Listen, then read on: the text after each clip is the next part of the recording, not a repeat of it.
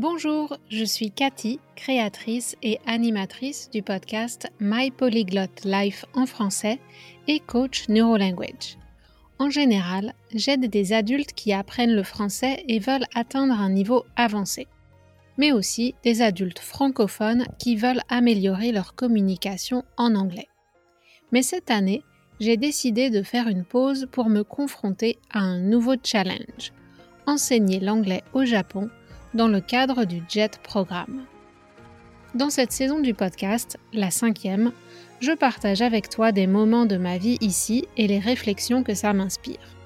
Je vais parler de l'école japonaise, d'éducation, de la vie d'expatrié et de la culture japonaise et aussi de mon propre apprentissage de la langue.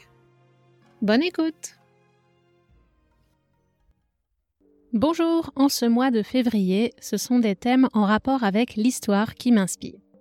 Pour ce premier épisode, le déclencheur a été la mort de Robert Badinter, un avocat et homme politique français dont la bataille la plus célèbre est celle qui a conduit à l'abolition de la peine de mort en France en 1981.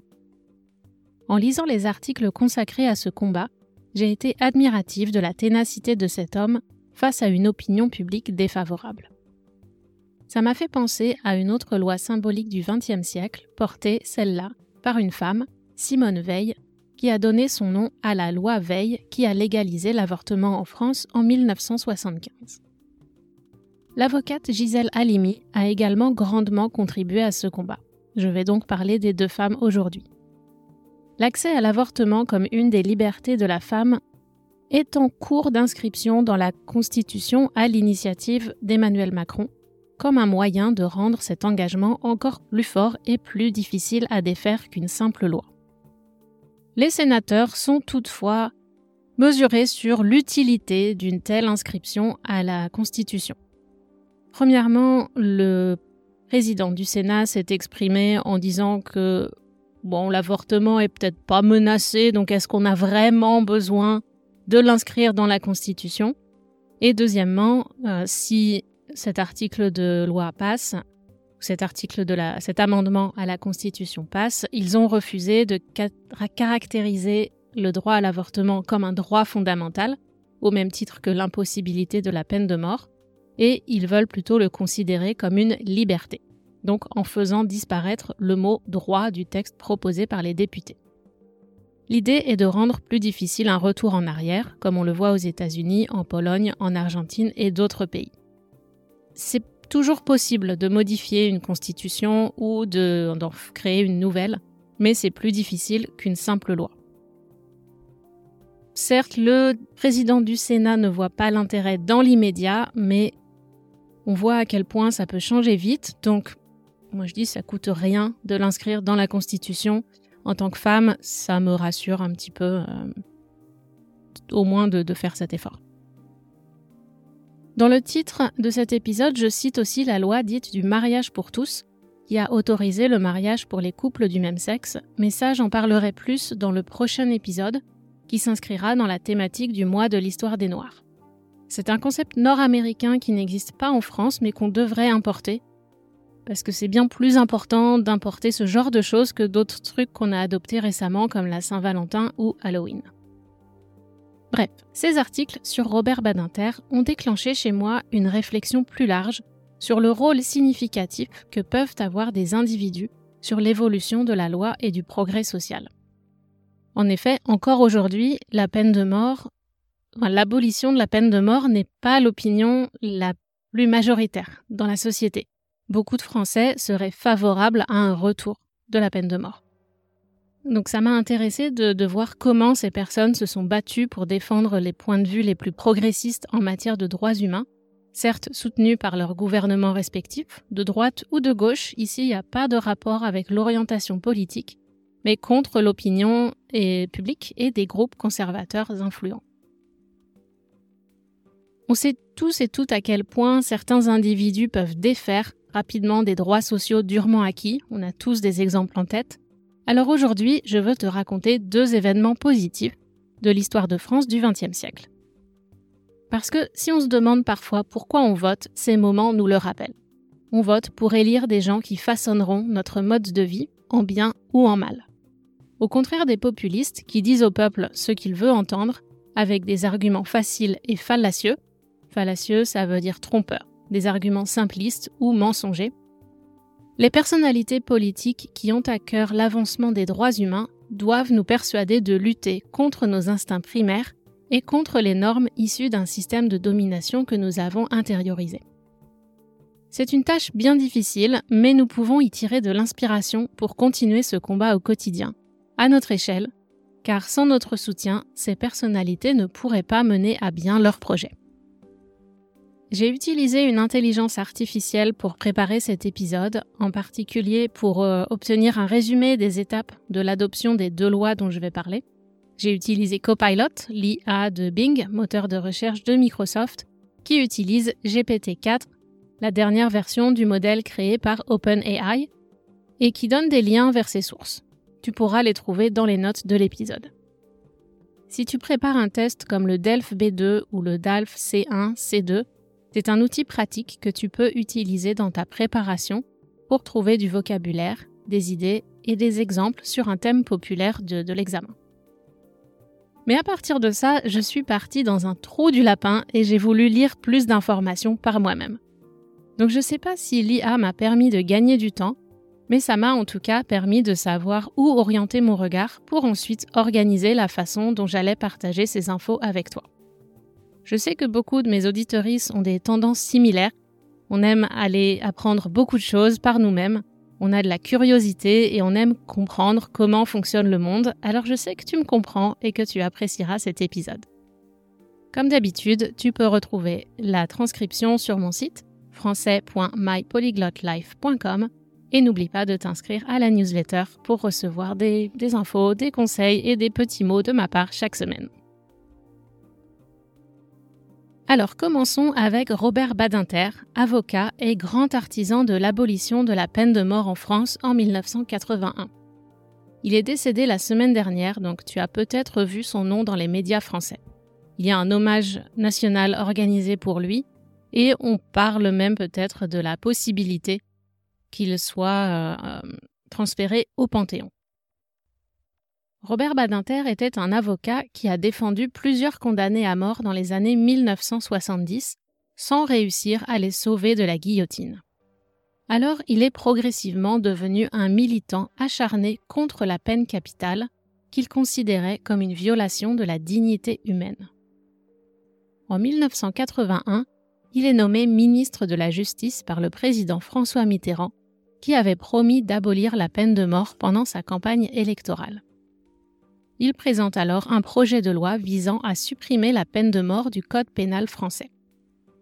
Le projet de loi est adopté par l'Assemblée nationale le 18 septembre 1981, puis par le Sénat le 30 septembre 1981. Robert Badinter a ensuite continué son combat pour l'abolition de la peine de mort au niveau international en tant que président du Conseil constitutionnel, puis comme sénateur et membre du Conseil de l'Europe il est reconnu comme l'un des principaux artisans de l'abolition de la peine de mort dans le monde. L'opinion publique était majoritairement favorable au maintien de la peine de mort en 1981, malgré l'engagement du président François Mitterrand et du garde des Sceaux Robert Badinter à l'abolir. Selon un sondage Ipsos de décembre 1980, 61% des Français interrogés se disaient pour la peine de mort. Et comme je t'ai dit, aujourd'hui les chiffres sont encore très élevés. Le projet de loi présenté par Robert Badinter a suscité de vifs débats au Parlement et dans la société, mais il a finalement été adopté par une large majorité des députés, 369 voix pour, 113 contre et 5 abstentions, le 18 septembre 1981.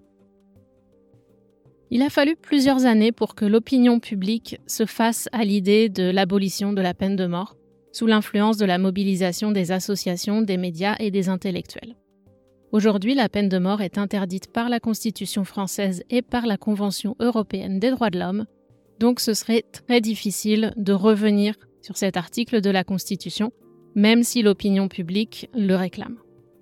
Difficile mais pas impossible, comme, comme je l'ai dit tout à l'heure aussi. Alors, en faisant quelques recherches pour cet épisode, je me suis demandé quelles étaient les méthodes employées pour donner la mort aux condamnés en France. Je partage mes trouvailles pour que tu puisses briller en société avec quelques fun facts, ou funestes facts en l'occurrence. La plus célèbre est d'ailleurs l'une des deux seules méthodes possibles après la Révolution française et jusqu'en 1981, était la décapitation par la guillotine. Comme le roi Louis XVI, qui est l'exemple le plus connu.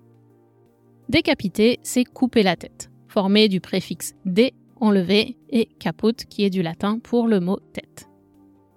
La décapitation en place publique, c'est intense, spectaculaire. Et avec notre regard d'aujourd'hui, ça paraît plus cruel qu'une injection létale administrée en privé dans un établissement pénitentiaire. Ça, c'est une, prison. Mais l'adoption de cette méthode relève en fait d'une recherche d'équité, selon les idéaux de la Révolution française. La Révolution, ce sont certes les droits humains, mais il ne faut pas oublier la période de la terreur et les nombreuses exécutions pour des motifs plus ou moins valides. C'est vraiment pas une période très glorieuse de notre histoire. Bref, pendant l'Ancien Régime, la monarchie avant la Révolution de 1789, et ici je vais citer les informations trouvées sur le site viepublique.fr, le lien est dans les notes de l'épisode, les modes de mise à mort étaient plus nombreux. La potence, donc ça c'est quand on pend, la pendaison, bûcher, où on va brûler les corps, la roue, l'écartèlement, l'ébouillantage et la décapitation à l'épée. Plein de méthodes très joyeuses pour administrer la mort. Sachant que la décapitation à l'épée était réservée aux nobles.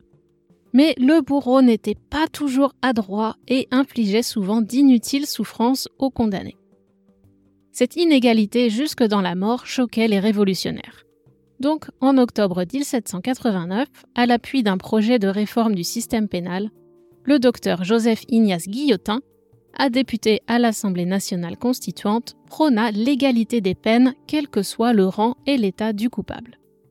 Le 1er décembre 1789, il proposa qu'en cas de peine de mort, la, je cite, la décapitation fut le seul supplice adopté et qu'on chercha une machine qui pût être substituée à la main du bourreau. Tu noteras l'emploi des passés simples qui s'employaient encore couramment à l'époque. Donc on voulait chercher une machine qui pouvait remplacer la, main directement du bourreau. Son projet d'article relatif à la peine de mort était ainsi rédigé. Le supplice sera le même, quelle que soit la nature du délit. Le criminel sera décapité. Il le sera par l'effet d'une simple mécanique. Donc, M. Guillotin a donné son nom à la guillotine, et avec la guillotine, l'exécution devient plus clinique. C'est une machine et non la main d'un homme qui donne la mort, même s'il faut bien une intervention humaine pour détacher la lame qui va s'abattre sur le cou du ou de la condamnée. Par contre, c'est souvent organisé en public. J'imagine qu'on comptait sur l'effet dissuasif, mais aussi pour la symbolique de l'opprobre public. L'opprobre, c'est un état d'avilissement, d'abjection. C'est une cause de honte pour un individu et celles et ceux qui portent son nom car la mauvaise conduite ne peut rester secrète. Régulièrement, des voix s'élèvent en France, en particulier venant de l'extrême droite, pour demander le retour de la peine de mort, en particulier dans les cas de terrorisme et de meurtre d'enfants. Or, quand on lit le discours de Robert Badinter à l'Assemblée nationale, on se rend compte que l'effet dissuasif ne fonctionne pas. Tout d'abord parce que les personnes, soyons honnêtes, dans la très grande majorité des cas, ce sont des hommes, qui commettent les crimes punis par la peine de mort ne sont pas effrayés par la perspective de la peine capitale, qui est le surnom de la peine de mort. Premièrement, il cite le cas des terroristes. À cette époque, on était encore proche de la guerre d'Algérie, donc c'est de, de, ces terroristes qu'il parle. En effet, les terroristes sont prêts à mourir pour leur cause. Une sorte de martyr. D'un autre côté, les meurtriers d'enfants agissent souvent sous l'effet de pulsions et au moment de commettre leur crime ne pensent même pas au châtiment qu'ils risquent. Et il oppose à cela les personnes coupables de crimes graves mais d'une autre nature et prémédités, réfléchis, et il souligne que dans les cas de ces meurtriers-là, ça ne relève en général pas de la peine de mort pour diverses raisons. Il y a donc là une inégalité de traitement et une inefficacité de la peine de mort. D'un autre côté, sur le plan moral, dans une France encore très catholique et pratiquante à l'époque, il pointe du doigt la responsabilité morale des humains du XXe siècle. La loi du talion, œil pour œil, dent pour dent, la vengeance personnelle est une pratique d'un autre temps. La justice a été inventée pour remédier à cela. Par ailleurs, Dieu seul peut décider quand notre vie est finie. Ce n'est pas à un humain de décider du sort d'un autre homme, dit-il. Quelques années avant, il avait essayé d'empêcher un homme d'être envoyé à l'échafaud en plaidant qu'il n'avait pas porté les coups mortels, mais ça n'avait pas fonctionné, le jury avait quand même condamné cet homme. Dans son plaidoyer pour l'abolition, il s'est donc focalisé sur la dimension morale de la peine de mort, plus que sur la dimension judiciaire ou technique. Sachant qu'on est en France et qu'on aime les débats philosophiques, c'est pas si surprenant que ça au final.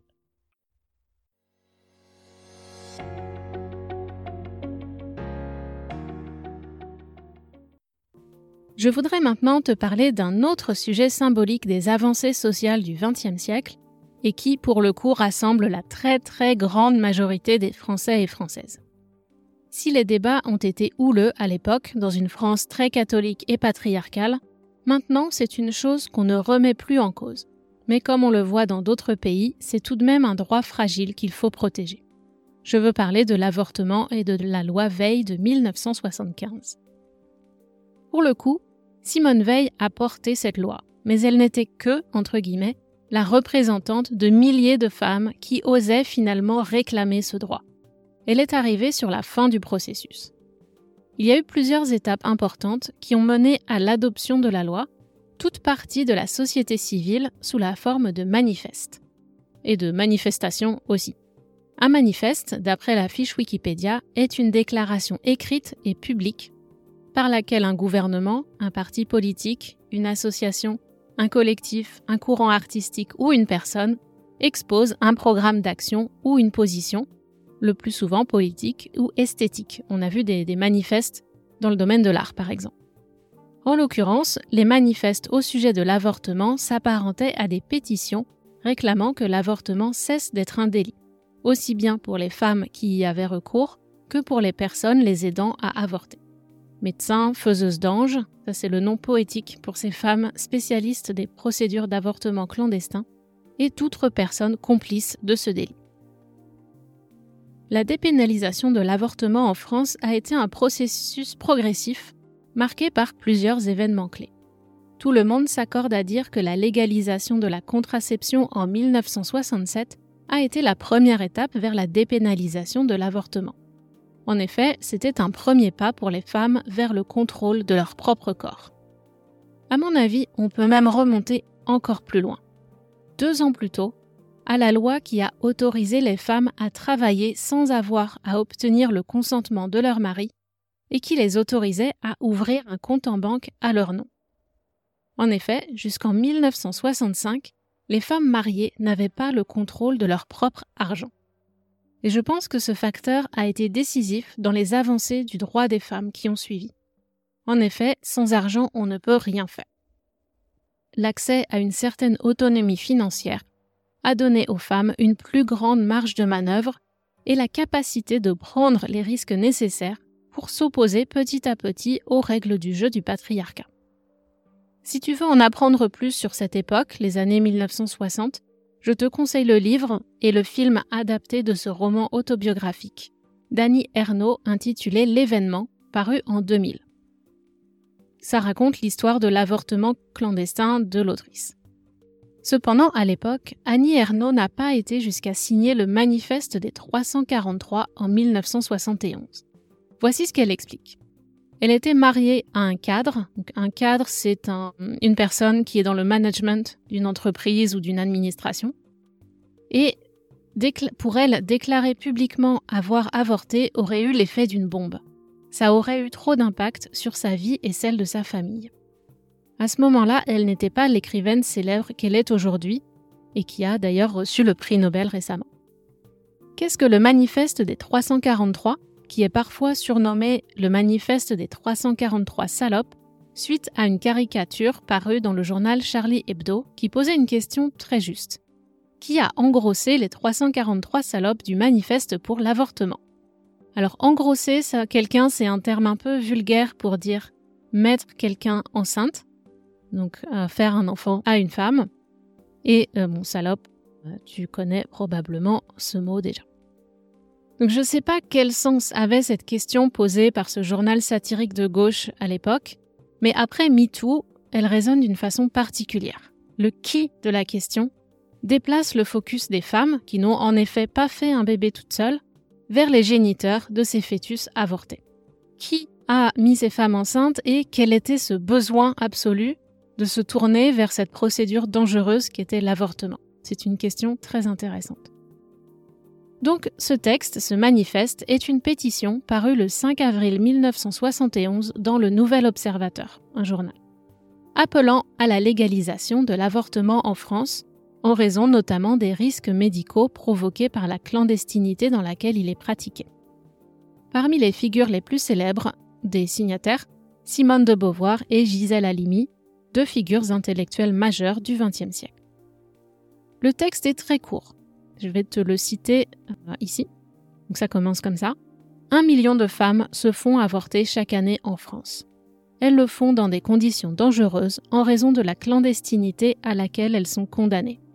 Alors que cette opération, pratiquée sous contrôle médical, est des plus simples, on fait le silence sur ces millions de femmes. Je déclare que je suis l'une d'elles. Je déclare avoir avorté. De même que nous réclamons le libre accès aux moyens anticonceptionnels, nous réclamons l'avortement libre. Et donc ce texte était suivi des signatures de 343 femmes.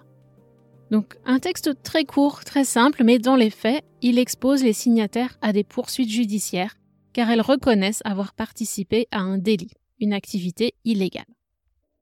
Comme on dit, l'union fait la force. Il est plus difficile de poursuivre plus de 300 femmes en justice qu'une personne isolée et victime. D'autant plus que certaines de ces femmes étaient des personnalités célèbres et reconnues. Au final, aucune n'a été poursuivie pour ce délit, donc aucune n'a été poursuivie suite à sa signature de ce manifeste mais la signature du manifeste a entraîné des conséquences plus ou moins graves pour certaines d'entre elles, en particulier les plus anonymes. Contrats de travail non renouvelés, remontrances donc critiques de leur hiérarchie, harcèlement policier, etc. révèle un article du site viepublique.fr. Dans les mois et les années qui suivent ce manifeste, d'autres manifestes, signés par des gynécologues et des médecins avant avoir pratiqué des avortements, étaient publiés pour réclamer eux aussi la légalisation de l'avortement. Et ce, indépendamment de la conviction personnelle des médecins. Plusieurs médecins opposés personnellement à l'avortement se sont prononcés en faveur de la légalisation pour des simples raisons médicales. Ils ont prêté serment de soigner les gens et d'exercer leur métier dans les meilleures conditions possibles. Donc pour cette raison, ils soutenaient la légalisation. Le mouvement de libération des femmes, MLF, a beaucoup œuvré également pour faire de cette question un débat de société, et elle ne comptait pas s'arrêter tant qu'elle n'aurait pas obtenu gain de cause. Obtenir gain de cause, c'est obtenir ce qu'on réclame, par exemple des droits ou la justice. En 1972, ce sont les procès de Bobigny et la défense enflammée de Gisèle Halimi qui font avancer les débats. Après avoir défendu Marie-Claire, la victime, l'avocate défendait la maman et les autres femmes ayant participé à l'avortement clandestin de cette jeune fille qui s'était retrouvée enceinte suite à un viol. Comme Robert Badinter quelques années plus tard, elle n'est pas restée sur le terrain purement juridique, mais elle a fait un procès à la loi et aux institutions injustes du pays. Au-delà des risques pour la vie des femmes lors des avortements clandestins, Gisèle Halimi explique que les femmes les plus favorisées, ayant de l'argent, pouvaient aller se faire avorter à l'étranger ou payer pour faire faire la procédure par un médecin, dans de bonnes conditions d'hygiène. Tandis que les plus pauvres devaient le faire avec des méthodes archaïques et extrêmement risquées. Là où l'influence de Gisèle Halimi s'est peut-être révélée cruciale dans ce procès, c'est dans le choix de la stratégie. Alors que d'après le code de procédure pénale, seuls les témoins ayant directement un lien avec les accusés ou les parties civiles sont normalement autorisés à témoigner, elle a choisi d'appeler à la barre des experts, par exemple deux prix Nobel de physiologie et de médecine, des hommes politiques, mais aussi Simone de Beauvoir ou encore les actrices Delphine Seyrig et Françoise Fabian, ainsi que la présidente du planning familial. Elle a permis à ce procès de ne pas être celui d'un groupe de femmes, mais bien le procès de la loi en elle-même, et ainsi une possibilité de faire bénéficier toutes les femmes d'un verdict qu'elle espérait favorable. Le jugement du tribunal, très clément envers les accusés, a laissé la porte ouverte pour continuer le combat. En 1974, après son élection, le président de droite Valéry Giscard d'Estaing a chargé sa ministre de la Santé, Simone Veil, de proposer une loi pour légaliser l'avortement. Simone Veil, alors ministre de la Santé, est ainsi devenue la porte-drapeau et la voix des femmes dans cette lutte. Son discours à l'Assemblée nationale a marqué les esprits et les députés ont adopté la loi par 284 voix contre 189. Malgré les attaques personnelles et politiques, elle a défendu avec conviction le droit des femmes à choisir. Je vous mets en lien vers, là encore, le site viepublique.fr qui publie une BD sur l'adoption de la loi Veil.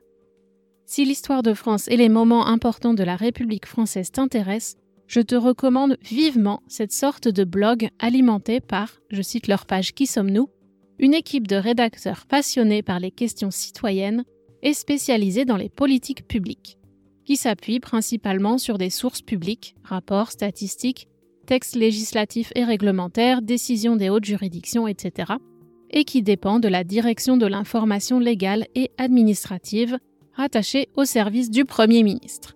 C'est vraiment un bon complément de Wikipédia. Le contenu est écrit dans un français accessible, et si tu comprends mon podcast, tu n'auras pas de problème majeur pour lire les articles sur ce site. Le lien est dans les notes de l'épisode.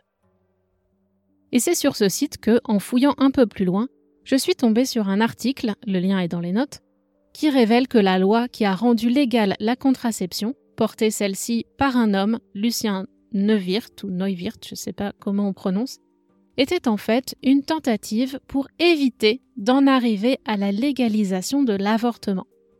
L'idée était que la contraception, en permettant d'éviter un certain nombre de grossesses non désirées, rendrait l'avortement obsolète. Donc, c'était pas une loi si progressiste que ça au final, mais plutôt encore une volonté de résister à plus de progrès social. Le plan n'a pas fonctionné comme prévu, l'avortement répondant à des besoins différents de la contraception, mais ça, ces messieurs n'en étaient peut-être pas conscients.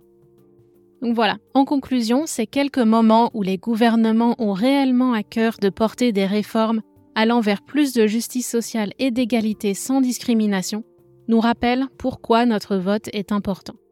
Quand on regarde les vies de ces personnalités, on se rend compte qu'elles ont été marquées par des événements historiques tragiques et portant atteinte à la dignité de certains hommes et femmes.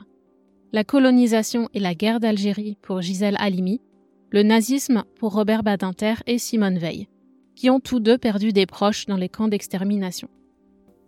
Est-ce que ça a eu un impact sur leur détermination à se battre contre les injustices et pour le respect de la dignité de tous les êtres humains? Je ne sais pas. Mais ça montre à quel point nous avons besoin de faire de la place aux personnes issues de minorités et ou ayant vécu des situations non privilégiées. Le type de situation qui amène à se questionner sur le sens de la vie, la justice sociale et les relations entre les membres du genre humain.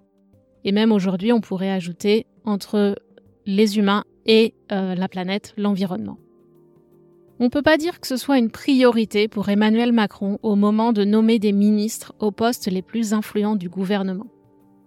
J'avoue que les projets portés en ce moment par les partis politiques français ne sont pas réjouissants. Et on ne peut pas dire que la réforme des retraites, dans la façon dont elle a été menée sans concertation, si tu sais pas de quoi je parle, tu peux écouter l'épisode que j'y ai consacré, et la nouvelle loi immigration, dont j'ai pas encore parlé mais je le ferai peut-être dans le futur, dont une grande partie a d'ailleurs été invalidée par le Conseil constitutionnel car jugée contraire aux articles de la Constitution.